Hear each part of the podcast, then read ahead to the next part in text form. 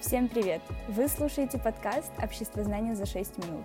Меня зовут Трискина Полина, и сегодня за 6 минут я объясню вам одну из тем общества знания. Сегодня мы поговорим про роль государства в экономике и про налоги. Очень такая тема интересная. Государство в первую очередь контролирует происходящие политические процессы, следит за соблюдением своих интересов и служит гарантом сохранения общественного порядка. Однако общественная жизнь невозможна без экономики, поскольку она контролирует материальные отношения между людьми. Государство проводит экономическую политику в различных сферах, среди которых выделяют наиболее крупные составляющие.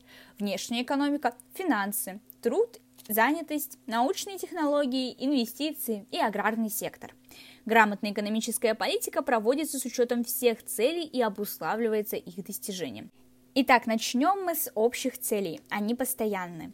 Это, например, ликвидация безработицы, экономический рост и развитие. Текущие, важные в данный момент. А мы сейчас говорим про цели необходимость рассчитаться с государственным долгом, например. Перспективные, они направлены на будущее, стремление стать страной с социально ориентированной экономикой. Степень участия государства в экономике определяется типом экономической системы. В развитых странах действует рыночная экономика. Государство контролирует экономические процессы, поддерживая устоявшийся порядок. Экономические функции государства. Разработка и проведение программ экономического роста развития страны, проведение налоговой политики, выбор и соблюдение методов методов развития экономики страны, поддержка всех слоев населения, содействие предпринимателям, производство общественных благ, разрешение экономических споров, обеспечение национальной экономической безопасности, защита окружающей среды, участие в решении глобальных экономических проблем. Государственные методы регулирования экономики. Их выделяют три. Первый – это правовой. Государство создает законодательную базу, в соответствии с которой строятся экономические отношения на рынке. Второй метод – это финансово-экономический, денежное стимулирование экономики. Третий – это экономическое программирование, примерный план развития экономики на некоторый период. Выделяют несколько способов воздействия на экономику. Первый – это сбор налогов. Второе – это убеждение, то есть информирование населения об опасностях и рисках. Третье – это льготы и дотации. И четвертое – это регулирование. И вот теперь предлагаю подробнее остановиться на налогах. Одним из важнейших источников формирования государственного бюджета выступают налоги. Бюджет, образованный с помощью налогов, распределяется на основе существующих актуальных экономических и социальных задач.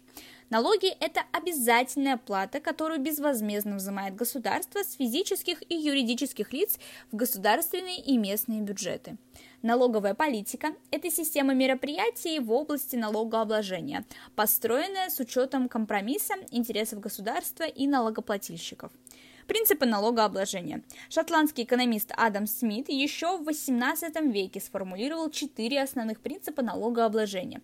Равенство и справедливость, определенность, удобство, экономность. В дальнейшем к ним прибавились другие, соответствующие актуальному социально-экономическому положению Российской Федерации и финансовым задачам, которые поставило государство. Итак, с актуальные принципы налогообложения.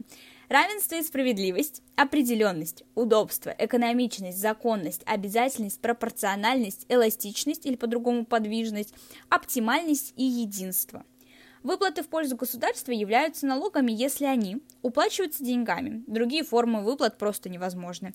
Они безвозмездны, то есть государство не обязано оказывать налогоплательщику какие-либо конкретные услуги. Оно перераспределяет средства в соответствии с существующими потребностями. Налоги обязательны, законодательно прописаны и являются конституционной обязанностью гражданина. Также налоги имеют публичные цели. Налоги идут не на пользу какого-то конкретного человека, а обеспечивают деятельность государства и его составляющих частей. Все налоги можно разбить на несколько групп в соответствии с общими признаками. Как уплачиваются? Есть прямые на доходы и имущество, косвенные на товары и услуги, которые изначально включены в цену. Кем взимаются? Да, существуют федеральные, региональные и местные. То есть, э, действительно, каждый налог может различаться в зависимости от региона или от места проживания, то есть ограничены на определенной территории. И кто платит? Физические лица, юридические лица и общие. Есть такой интересный налог, это акциз. Акциз – это косвенный налог, касающийся товаров массового потребления внутри страны. Основу всех налогов в их поступлении составляют налог на добавленную стоимость, то есть НДС. НДС – это косвенный налог, изымающий часть добавленной стоимости товара и услуги. Поскольку данный налог лидирует по общей сумме вносимого денежного вклада в бюджет, необходимо знать его основные особенности. Налогоплательщик перекладывает налог на покупателей, закладывая его в цену. Охватывает практически все виды товаров и услуг. Повышает у производителя заинтересованность в росте доходов. И с 2004 года в России действует ставка 18% и 10% для льготных товаров. В государственный бюджет идет 18% от стоимости каждого товара или услуги. Функции налогов.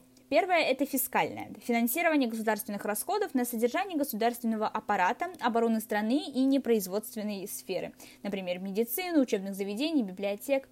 Регулирующее – государственное регулирование экономики. Социальное – перераспределение денежных средств ради сглаживания социального неравенства, ликвидация большой разбежки между доходами различных социальных групп. Стимулирующее – стимулирует развитие НТП, увеличение числа рабочих мест, расширение производства. И конкретно учетное – осуществление учета расходов и доходов физических и юридических лиц. Также есть доходы, освобожденные от налогов. Например, налоги не взимаются с пенсий, государственных пособий, кроме пособий по временной нетрудоспособности и уходу за больным ребенком, и компенсации, возмещающих причиненный вред. Сегодня мы поговорили про налоги, про государственное вмешательство в нашу экономику. Надеюсь, вам стало все понятнее, и встретимся здесь очень-очень скоро.